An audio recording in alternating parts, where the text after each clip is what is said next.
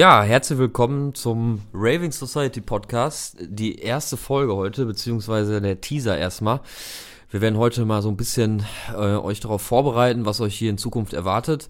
Aber erstmal ganz kurz zu uns. Ich bin der Chris. Ich bin der Frederik. Grüß euch und ähm, genau, wir betreiben seit 2017 das Label Raving Society, ein, äh, ja, man kann sagen, Label für elektronische Musik in erster Linie Techno, aber auch ein paar House-Releases hat es schon gegeben.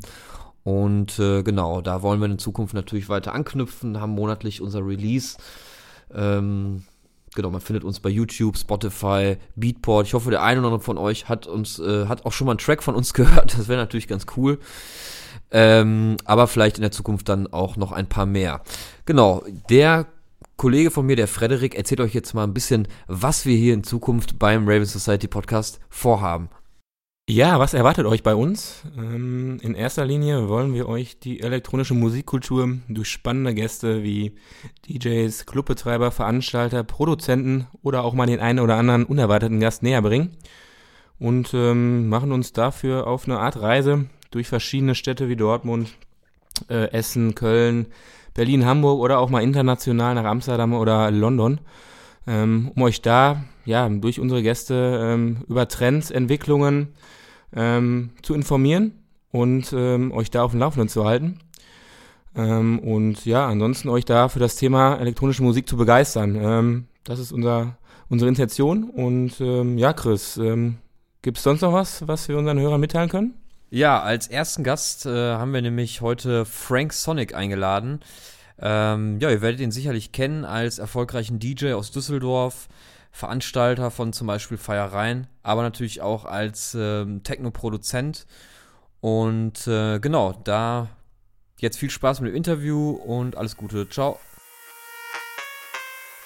Heute zu Gast Frank Sonic.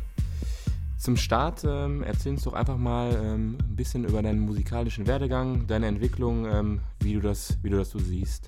Also ich habe äh, damals mit 18 oder 19 habe ich angefangen im Tor 3 aufzulegen in Düsseldorf als Resident bei den legendären Union Rave Partys und ähm, da ja, da bin ich dann halt auch so ein bisschen reingerutscht ins, in diese ganze Organisationsthematik und da gab es dann damals äh, ja für mich eigentlich nur halt die Wahl, ob ich halt irgendwie weiter zur Schule gehe oder mich irgendwie mit Musik beschäftige.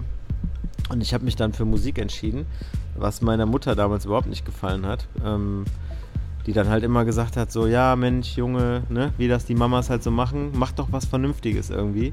Und äh, dann habe ich mich halt so ein bisschen, ähm, ja, so ein bisschen schlau gemacht und dann gab es halt damals die Möglichkeit, äh, Veranstaltungskaufmann zu lernen. Und ähm, das war halt, äh, ja, eigentlich eine coole Option. Und da habe ich dann von 2003 bis 2006 halt, äh, ja, meine Ausbildung als Veranstaltungskaufmann im Tor 3 gemacht. Und dein erster DJ-Auftritt war um 2002 herum?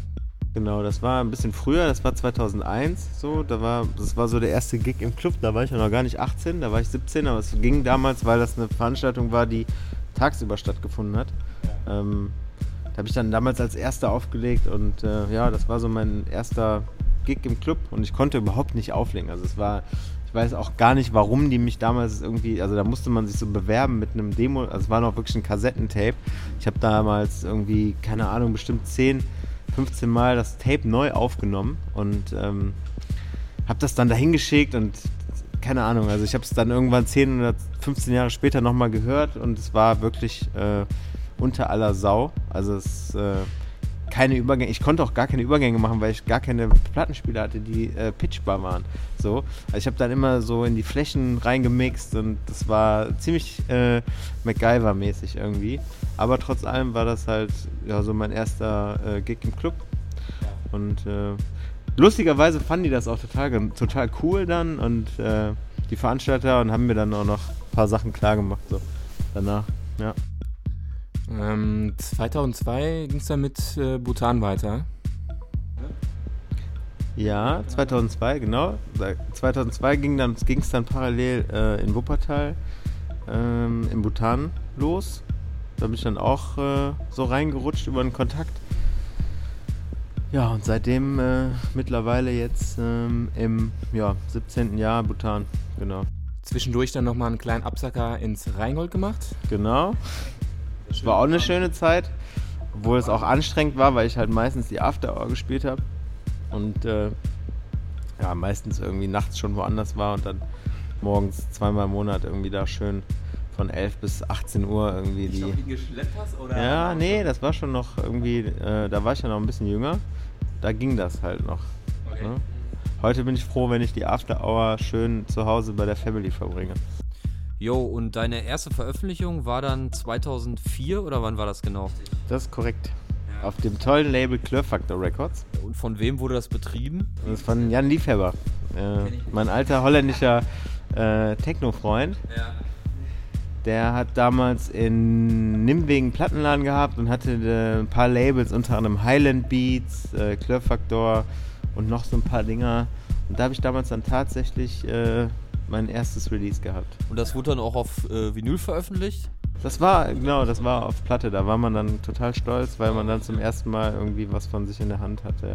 Äh, und von der BPM her wahrscheinlich auch ein bisschen schneller als heute, oder? Ja, das war locker so 100, 143 so. Das war schon, äh, ja genau, Techno halt. Äh, ja, du hast ja auch schon äh, mittlerweile einige Releases rausgehauen. Was war denn dabei so dein erfolgreichstes bisher?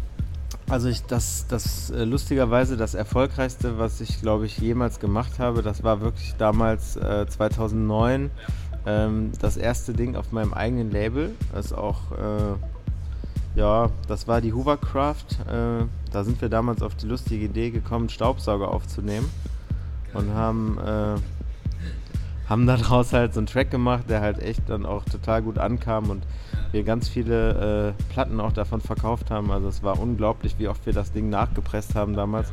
Und ähm, da waren wir auch in den ganzen DJ-Shops irgendwie in den Top Ten und Dex.de und Music Head und keine Ahnung, wie die ganzen Läden damals alle hießen. Da waren wir ganz weit vorne und das war natürlich total krass. Also das war halt, äh, ja, so Musik. Ja, ja, das war auf jeden Fall, also ich weiß, ich, die genauen Verkaufszahlen weiß ich jetzt nicht mehr, aber es war auf jeden Fall eine Menge, was wir da an Schallplatten verkauft haben und das war echt cool, weil damit hat man dann so mit dem ersten Release direkt so einen super Start fürs Label gehabt und ähm, ist jetzt auch schon wieder zehn oder ja, neun Jahre her, ähm, aber ja, das war noch eine, eine geile Zeit irgendwie. Also überhaupt damals so Vinyl zu pressen und dann der Vertrieb rief an, und, hey, wir sind wieder ausverkauft, wir müssen nachbestellen. Und das war echt schon cool.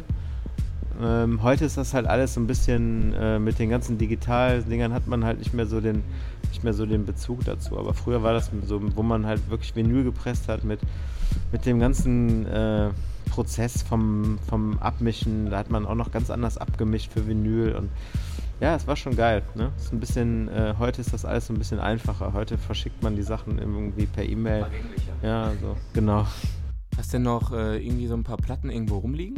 Ich habe immer noch meine komplette Plattensammlung. Allerdings ist die halt, weil ich ganz früh damals äh, 2007 auf Traktor umgestiegen bin. Das war damals, also ich war da glaube ich auch so mit einer in meinem Umfeld mit einer der ersten, der halt damals äh, auf Traktor umgestiegen ist ist diese Vinylsammlung mittlerweile sehr veraltet und ich habe auch dann irgendwann aufgehört, Platten zu kaufen. Deswegen, äh, ja, die Platten stehen bei meiner Mutter im Keller. Ich weiß nicht, wie viele es sind, aber im Endeffekt, also wenn es nicht gerade mal irgendwie eine Klassiknacht ansteht, wo man irgendwie nochmal mit Vinyl auflegt, so dann, äh, ja, so richtig trennen kann ich mich davon auch nicht, aber Du hast ja gerade gesagt, dass du mittlerweile mit Tractor auflegst. Ähm, nutzt du denn da auch alle vier Decks oder wie machst du das so?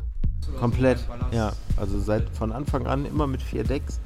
Das ist auch das, was mich äh, nach wie vor davon abhält, auf CD um, oder auf USB-Stick umzusteigen. So. Ja. Klar, es ist immer ein bisschen Aufwand ne, mit hier äh, Aufbau, dies, das und so, Soundkarte, Controller und so. Welchen Controller nutzt du dann dafür? Äh, von Allen Heath den K2. Achso, okay. Ich habe da so mein eigenes Mapping, das habe ich auch die letzten Jahre überhaupt nicht geändert. Ähm, wo ich halt einfach so intuitiv ja, mitarbeite und das äh, würde mir halt wieder komplett, also ich weiß, dass wenn ich halt mit CDs auflegen würde oder mit USB-Sticks, da würden mir definitiv diese zwei Decks irgendwie fehlen. Ja. Bei mir laufen eigentlich immer parallel mindestens ein, äh, mindestens zwei Tracks. So, äh, auch wenn es jetzt irgendwie nur irgendwie ein, eine Drum ist, die ich loop oder so, aber ich Ich mag diese Vielfalt einfach auch die Möglichkeiten, die man halt mit vier Decks hat, auch mal eben nochmal von dem einen Track irgendwie das Vocal reinzumixen oder von dem anderen irgendwie die äh, Drums. Das finde ich ganz spannend und da habe ich mich auch die letzten Jahre wirklich so rein, äh, ja, so rein drauf fokussiert, dass es halt auch echt mir fehlen würde, wenn ich jetzt irgendwie umsteigen würde oder so. Ja, und ich meine, heute hat man halt auch leider nicht in jedem Club die Chance, dass einem, dass jemand einem da äh, vier Decks oder vier CD-Player hinstellt. Ähm, nutzt du denn aktuell auch von Tractor die Effekte dann äh, beim Auflegen oder nutzt eigentlich nur einen einzigen Effekt. Das ist der äh, Reverb von Traktor. Ja, ähm, diesen T nee, den alten T3, Reverb T3 okay. von Traktor 3 noch. Und äh, das ist eigentlich der einzige Effekt, den ich halt nutze. So. Muss ich echt sagen. Ja, du hast ja jetzt schon ein bisschen was über das DJing erzählt. Ähm, wie ist es denn so bei dir gewesen mit dem Produzieren? Wie hast du denn da angefangen und ähm, womit machst du das heute? Genau. Also angefangen haben wir damals mit einem, äh, es hieß Modplug Tracker. Das ist ein total, äh, total äh, altes, eine ganz, eine ganz alte Software gewesen. Da lief das halt alles noch so wie in so einer Excel-Tabelle von oben nach unten. Da hat man halt die Noten noch irgendwie so mit, äh, ja, mit Zahlen halt eingegeben oder wenn du halt das, also das ist wie gesagt, das ist alles total oldschool gewesen. Ne? Und da wurde halt mit Samplern gearbeitet, Archive-Sampler und so weiter ja. und so fort. Und, äh, das ist heute schon total geil, was man da so mit Ableton alles machen kann. Ne? Also im Endeffekt, wo man früher wie viel 1000 Euro von oder 1000 Mark damals in irgendwelche Geräte stecken musste, um halt irgendwie mal was richtig Langes zu samplen, was man halt heute äh, mit Software machen kann, ist unglaublich. Ne? Ja, ähm, ich habe aber gesehen, du nutzt äh, da doch noch ein bisschen Hardware. Äh, Moog Sub 37, ist das richtig? Genau. Ja, genau, ein Moog. Also ich mag halt diese fetten, tiefen Bässe. Ja. Ähm, und seitdem ich den äh, habe, hat sich das auch alles so ein bisschen äh, also ich, es gibt wenige Tracks momentan, wo ich den nicht benutze, sag ich mal so. Also irgendwie ist der schon sehr, sehr wichtig geworden in, mein, in den letzten Tracks. Und ich habe wirklich sehr viele Tracks gemacht die letzte Zeit, muss ich echt sagen. Also äh, ich habe da mindestens so 15 bis 20 Tracks auf der Halde liegen, irgendwie, die ich jetzt nach und nach halt rausbringen will, werde. Auf welchen Labels bin ich mir halt noch nicht zu 100% sicher. Wie gesagt, wir sind gerade in der Planung für ein Silk-Label. Da wird sicherlich irgendwas von rauskommen. Ähm, dann bin ich halt mit meinen Jungs von Tubenberge halt sehr äh, in Kontakt, die halt auch ein paar Sachen für äh, das neue Label 10 ja. haben wollen. Mm, ja, also es wird auf jeden Fall definitiv in der nächsten Zeit wieder ein bisschen mehr passieren. Ich habe jetzt auch nächstes Jahr wieder ein bisschen mehr Zeit, weil das Bhutan ja zumacht.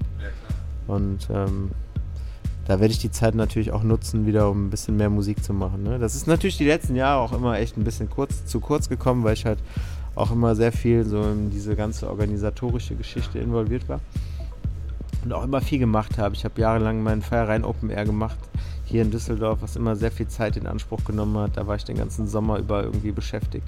Da hat man dann halt auch nicht mehr so viel Drive, irgendwie sich noch ins Studio zu setzen und äh, ja. Aber wie gesagt, ne, es äh, gehen jetzt ein paar Türen zu und da geht halt dann äh, in dem Moment für mich meistens die Studiotür wieder auf weil ich dann äh, ja, mich da auch gerne einschließe.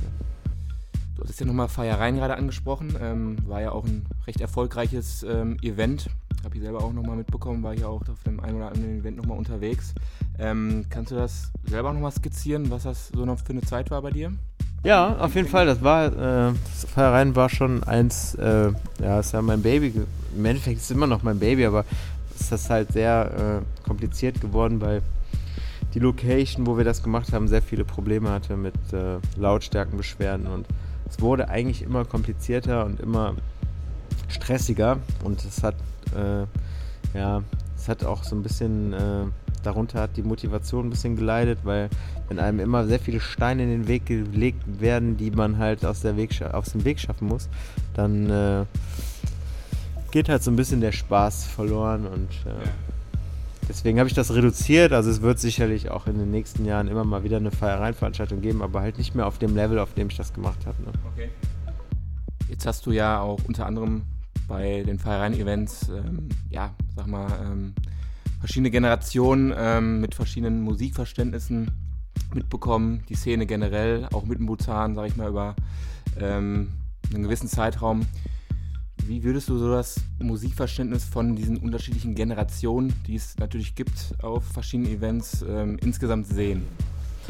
Ähm, das ist eine gute Frage. Ähm, zum Musikverständnis an sich muss ich halt dazu sagen, dass ich meine, dass, also, dass meine Erfahrung einfach ganz klar ist, dass das äh, heutzutage immer weniger wird, also vor allen Dingen in Deutschland, dass die Leute sich überhaupt, sage ich mal so, diesen Bezug von, der, von dem einzelnen Track, wo sie gerade halt äh, im Club zu abfeiern, äh, dass, die, dass die gar nicht mehr wissen, von wem das eigentlich produziert wurde. So, also ist meine Meinung, da gibt es ganz viele Tracks, die äh, die, die ich selber spiele und wo ich, wo ich jedes Mal, das sind für mich halt so irgendwie so Lucky, äh, so Lucky Shots, so, die man eigentlich spielt, so Hits einfach, die man spielt und man weiß halt genau, dass die funktionieren. Aber ich weiß genau, dass das Publikum, was gerade vor mir steht, gar nicht weiß, von wem das ist. So. Ne? Ähm, also das finde ich schon, dass das, äh, ich glaube, das war früher ein bisschen anders so, aber ja, ist halt die Entwicklung. Also ich glaube, dass es auch so ein bisschen daran liegt, dass einfach immer mehr äh, Tracks halt einfach produziert werden ne? und halt immer mehr rauskommt. Also dass es einfach ähm, schnelllebig wird, sprich ähm, durch das digitale Zeitalter ähm, immer mehr Tracks rausgehauen werden und ja, der Gast oder der, der Zuhörer gar nicht mehr ähm, so schnell wahrnehmen kann, welche Tracks draußen sind, was neu ist, was nicht neu ist. Ähm, ja, die Schnelllebigkeit halt. Ne? Ähm, was würdest du denn sehen, also den Unterschied zwischen Ruhrgebiet, Rheinland ähm, und der Mega Techno City Berlin? Hm, ich bin halt nicht so oft in Berlin, deswegen ist es schwer, das so, so, einzuschätzen. Aber ich sag mal so, die Male, wo ich da war, ist halt, das ist, äh, also in, in, Berlin, meiner Meinung nach, ist das halt viel, ist, ist dieser Flow ganz anders. Also was, was, so ein, was so ein Flow einer Party angeht auch für den DJ an sich. Also, das ist meine Erfahrung. Du kannst halt in Berlin einfach auch Tracks spielen, die du halt als DJ einfach geil findest und die Leute feiern es ab. Egal, ob das jetzt gerade, äh, ob es jetzt deren Geschmack ist oder sonst irgendwas. In, in NRW oder speziell, sag ich mal, im Ruhrgebiet hast du halt schon ein sehr verwöhntes Publikum und da gibt es halt auch Momente, wo du halt einen Track spielst, den finden die Leute scheiße und dann hast du auf einmal ein Loch auf der Tanzfläche. Das sind halt, Momente, die, sind, die würden dir vielleicht in Berlin nicht unbedingt so passieren, weil die Leute da halt dann vielleicht einfach weiter feiern. Ne? Die sind, ich würde schon sagen, dass die Leute in NRW, die sind da schon so ein bisschen verwöhnt. Ne? Da muss man halt, klar, das ist auch, kommt auch auf die Clubs an. Also es gibt wahrscheinlich auch in NRW irgendwie Clubs, wo das halt, wo die Leute halt wirklich äh, ja, einfach auch äh, den DJ feiern, einfach weiter feiern. Aber ich glaube, dass es halt in Berlin einfacher ist. Ne? Also da ist halt einfacher, sich musikalisch auch zu entfalten und die Leute sind offener und ja, vielleicht auch einfach äh, einfacher oder schneller zu begeistern für irgendwas. Ja. Ohne halt irgendwie jetzt nur äh, auf den nächsten Hit zu warten. Ne?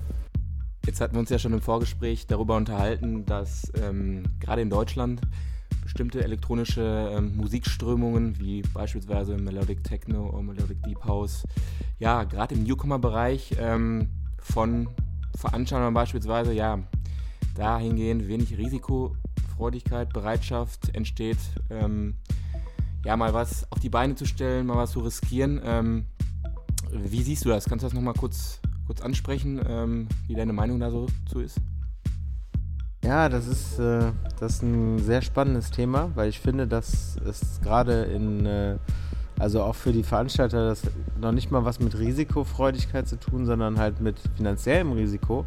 Äh, das ist halt einfach total, äh, also die Gefahr, dass wenn du halt irgendwie einen gehypten Act, der gerade irgendwie in den Beatport Top 10 beim Melodic House äh, Techno ist, ähm, dass du, wenn du den halt irgendwie in Deutschland buchst, für Gagen, die halt im Ausland für die Acts gezahlt werden, ähm, dass da halt einfach 100 Leute kommen irgendwie weil sie sich, ähm, weil, sag ich mal, die Feierleute sich mit dem Sound überhaupt gar nicht äh, identifizieren und wissen gar nicht, von wem das jetzt eigentlich gerade ist. Selbst wenn du das jetzt irgendwie vorher in der Veranstaltung großartig mit dem YouTube-Video oder sonst irgendwas bewirbst, ähm, gibt es halt einfach in Deutschland so, sag ich mal, diese Big Ten, so einen Horteln, äh, Sven Feth, Liebing, Kruse, ähm, Karl Cox und so weiter. Das sind halt für die, sage ich mal, für die deutschen äh, Feierleute halt so Namen. Das ist halt, das macht voll, ne? Panport, da gibt es, sage ich mal, so zehn, die machen halt alles voll. Äh, Im Techno-Bereich Claudia Gavlas äh, und so weiter und so fort. Felix Kröcher ähm, auch noch. Dann vielleicht im Tech-House-Bereich so Loco Dice und so. Aber dann kommt halt auch erstmal lange Zeit gar nichts irgendwie. Ähm, und äh, dann kommen halt ab und an nochmal so äh, Leute wie Amelie Lenz oder Charlotte Witt, die auf einmal aus dem Boden gestampft werden, aber das passiert vielleicht alle drei Jahre mal, dass da mal jemand Neues in diesen Kreis dazustößt, so, ähm, zu den Acts, die halt in Deutschland funktionieren würden. Äh, aber es gibt halt in, im Ausland gibt es wirklich äh, ganz viele Partys, das kann man auf Instagram und so weiter verfolgen. Da spielen halt äh, so, so wirklich geile, kredibile Künstler auf Partys und die machen da richtig voll, äh, wo hier bei uns vielleicht 100 Leute kommen würden. Ne? Also ich glaube schon, dass das äh, ein deutsches Problem ist, dass die Leute halt wirklich, wirklich echt eigentlich immer nur die gleichen Acts hören wollen. So, ne? Also ich meine, das sieht man ja auch bei den großen Festivals so. Ähm, das sind immer die gleichen Namen, die da spielen. Ne? Ja.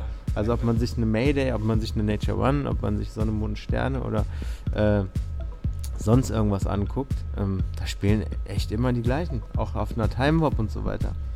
Ja, ähm, einer, der da jetzt so ein bisschen reingerutscht ist äh, in die ganze Riege, ist ja der Boris Brecher.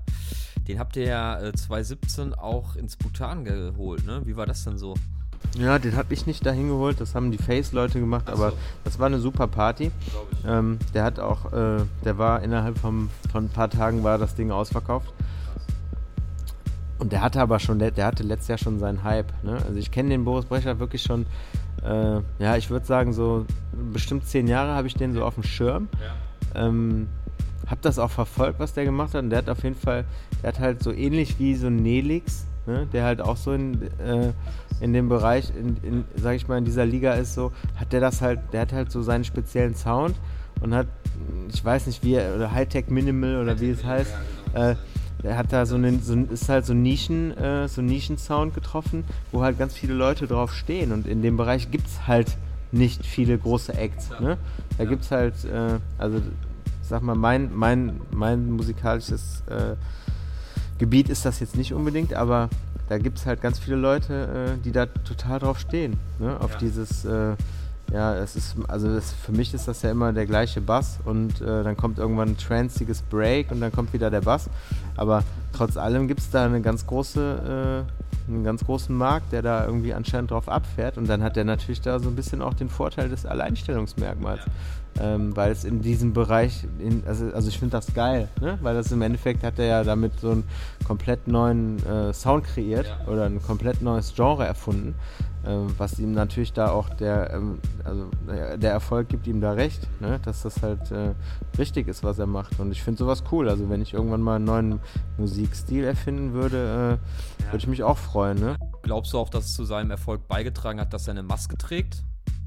Ja, ähm, ich glaube schon, dass ihm das, äh, das ich glaube schon, dass das für die Leute auch so, aber das ist, aber irgendwie ist das halt geil, weil ich meine, der, der trägt, er trägt ja diese Maske, weil er damals diesen Unfall hatte und diese Verbrennungsnamen irgendwie. Äh, ähm, ich finde das total geil, dass er, also dadurch, dass er damals irgendwie diese, diesen Unfall hatte, ähm, finde ich das total cool, dass er jetzt so einen riesen Erfolg hat, auch dadurch, dass er diese Maske getragen hat. Also irgendwie ist das also ich, ich gönne ihm das wirklich, ne? Also auch, auch egal, ob diese Maske ihm jetzt zum Erfolg geholfen hat oder nicht. Also ich meine, allein diese Voraussetzung, äh, eine Maske tragen zu müssen, weil man halt irgendwie äh, sich für seine Verbrennungsnamen irgendwie vielleicht ein bisschen äh, schämt oder sonst irgendwas, finde ich halt total, äh, total toll und da ge gehört ihm halt größter Respekt vor irgendwie, ne? Also es ist eine geile Geschichte so, also es ist eine schöne Geschichte halt auch, ne? Nee, das stimmt auf jeden Fall. Ähm, bezüglich Newcomer, ähm, wenn du jetzt die Chance hättest, ähm, deinen Newcomer, sagen wir mal 2018 zu buchen, ähm, wer wäre das? Also ich finde äh, Artbad ähm, ist ein ganz heißes, äh, spannendes Thema. Ähm, die sind hier beim Solomon gerade, werden die ziemlich gehypt, kommen glaube ich aus der Ukraine oder Russland. Ähm, machen sehr geil, machen einen sehr geilen Sound, so spiele ich auch sehr viele Sachen von. Also es wäre zum Beispiel so ein Act, der halt leider auch äh, meiner Meinung nach schon unbezahlbar geworden ist dafür, das, was er wahrscheinlich äh, an Leuten ziehen würde. Aber es wäre so ein Kandidat, den ich mir halt hier total gut vorstellen könnte. Ähm, ja. Das ist auch so Melodic Techno, würde ich sagen. Oder Melodic House.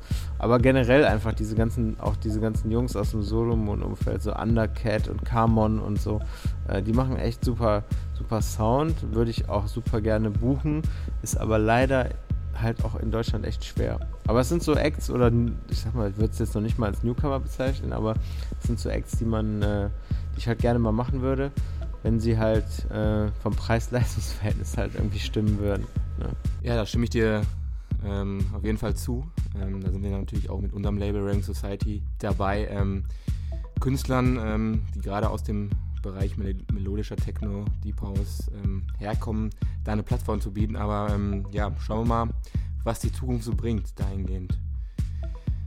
jetzt kommen wir nochmal zum Thema aktuelle Projekte von dir. da haben wir jetzt in der, in der letzten Zeit so ein bisschen mitgekommen, dass du unter anderem ja auch im, im Silk in Düsseldorf aktiv bist und dahingehend auch ein Label ähm, gründen willst oder auch schon gegründet hast. Ähm, kannst du das mal kurz anreißen und uns sagen, ähm, was da aktuell ansteht, was der Club damit zu tun hat, ähm, ja, was ihr einfach für Pläne habt? Also musikalisch wird das auch alles so ein bisschen in diesem deep, melodisch flächigen äh, Tech House, äh, Deep House angesiedelt sein. Im Endeffekt habe ich da jetzt noch nicht spezielle Pläne. Also das Label ist an sich halt, soll halt auch äh, eine Plattform für die Künstler des Clubs werden, wo halt speziell halt auch die Residents äh, releasen werden. Also unsere eigenen Residents vom Silk sollen halt regelmäßig da halt äh, eine Plattform geboten bekommen, wo sie halt ihre Musik rausbringen können. Ähm, in der Kombination vielleicht mit coolen Remixern und so weiter und so fort, die halt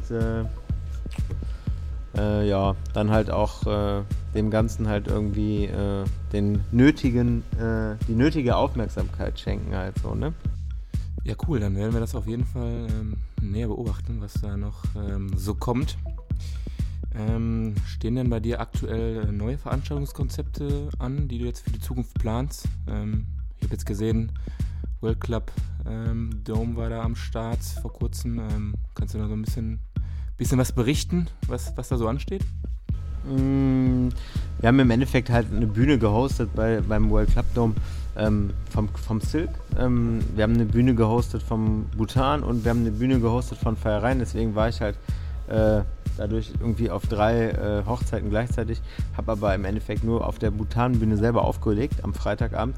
Äh, es war eine, eine, eine, schöne Veranstaltung, wichtig für Düsseldorf. Äh, es war super voll. Ich bin froh, dass in Düsseldorf hier gerade auch durch solche Sachen halt irgendwie wieder so ein bisschen die Aufmerksamkeit auf elektronische Musik äh, gerichtet wird. Wir hatten jetzt im Oktober die Connect hier in der Messe von den äh, Time Warp und von den Awakenings Jungs, was auch ein großer Erfolg war. Dadurch sieht man halt, dass äh, Düsseldorf aufholt. Ne? Ähm, Düsseldorf ist ja in den letzten Jahren dadurch auch durch äh, Clubsterben und so weiter halt äh, wirklich jetzt nicht gerade die äh, Achse der Techno-Welt gewesen. Deswegen ist es eigentlich ganz cool meiner Meinung nach und ich finde es auch wichtig, dass so Sachen hier stattfinden. Für mich selber, ich habe jetzt hier nicht großartige Pläne, bin ich ganz ehrlich. Also ich bin froh, dass wir jetzt hier äh, mit dem Silk einen, einen, schönen Club am Start haben, äh, wo ich mich hier musikalisch äh, als Künstler auch ein bisschen ausbreiten kann und äh, ausleben kann. Ja, und hier entstehen halt auch gerade einfach total viele Synergien. Ähm, aber spezielle Partys oder sonst irgendwas habe ich jetzt hier nicht, die jetzt hier äh, stehen, anstehen. Okay, okay, dann ähm, haben wir zum Schluss nochmal so eine kleine Anekdote rausgekramt. Und zwar hat der gute Sven Feth ähm, ja damals im Bhutan ähm, ja für dich vorgeheizt, will man sagen. Wie ist das denn zustande gekommen, diese Story? Kannst du das, äh, kannst du das unseren Zuhörern nochmal ein bisschen, ein bisschen näher bringen? Ja, das war, äh, das war eine lustige Geschichte auf jeden Fall. Das war, hat mich auch damals echt ein bisschen aus der Bahn geschmissen, irgendwie, muss ich ganz ehrlich sagen, weil ich hatte an dem Tag, ich war so oder so, das war halt das erste Mal, dass ich überhaupt an einem Abend mit Sven Feth irgendwie auf dem Line-Up stand und äh, ich glaube, dann ist irgendjemand ausgefallen, ich durfte das Ende machen, also nach ihm halt spielen und ähm, dann bin ich dann so, ja, total ehrfürchtig zum DJ-Pult gedackelt irgendwie und äh, habe mich dann halt so, äh, ja, so neben ihn irgendwie gestellt, weil ich wusste, dass er halt bis, bis fünf oder so spielt oder sechs. Und dann äh, kam er so runter und meinte, hey, und so, habe ich doch schon gut für dich vorgeheizt hier, ne? Und dann so, ja, danke.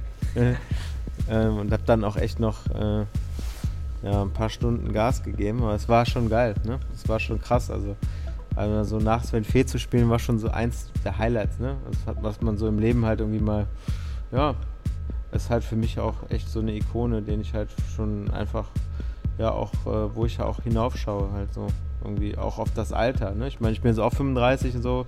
Äh, Respekt, dass er das jetzt wirklich auch in dem Alter alles noch so durchzieht. Ja, das macht ihn auf jeden Fall äh, super sympathisch, gerade mit, mit, seiner Erfahrung, ähm, was er da schon geleistet hat, ähm, generell in, in der Zeit, die er jetzt auflegt. Ähm, nee, cool. Dann ähm, danke erstmal dafür. Dann kommen jetzt zum Schluss nochmal ähm, ja, zu deinem Release bei uns auf dem Label, Rosen. Ähm, kannst du da vielleicht noch ein bisschen mal ähm, ja, unseren Hörern ähm, eine Info geben, wie es zu dem Track gekommen ist, äh, was sich dazu bewegt hat, ähm, was, das, was das für ein Sound ist? Ja, das. Äh, wir hatten ja schon äh, längere Zeit mal geschrieben und ich habe dann auch wirklich mich hingesetzt und versucht, auch was äh, ja, zu, zu produzieren, was halt auch äh, zum Label passt und auch so ein bisschen gerade so zu meinem aktuellen Sound. Ich bin da halt auch so ein bisschen äh, perfektionistisch, deswegen habe ich auch nochmal ein paar Änderungen gemacht und habe nochmal ein paar Sachen geändert, nachdem ich das im Club getestet habe und so. Aber es äh, ist eigentlich ein cooler Track geworden, der halt auch irgendwie gerade so zeitgemäß ist, glaube ich, der schon äh, auf dem Floor gut funktioniert, trotzdem ein bisschen äh, melodiös und emotional auch ist mit dem Break und so. Ja, ich freue mich drauf. Ja, klasse. Ähm, dann sind wir jetzt auch so langsam am Ende angelangt. Ähm, dann würde ich an der Stelle erstmal sagen, oder wir sagen an der Stelle erstmal vielen Dank für deine Zeit. Ähm, war ein super cooles Interview. Ähm, vielen Dank, ähm, dass du uns den einen oder anderen ähm, tieferen Einblick gewährst in deine Pläne und auch äh, ja, in deine Vergangenheit, was du da so erlebt hast. Und ähm, ja, ich hoffe, wir sehen uns bald nochmal wieder und ja, bis dahin. Schön, dass ihr vorbeigekommen seid. Vielen Dank, dass ich hier das äh, Opening mache für euren Podcast. Ja, gerne, Rave, gerne. Raving on. Rave on. Bis bald. Macht's gut. Ciao.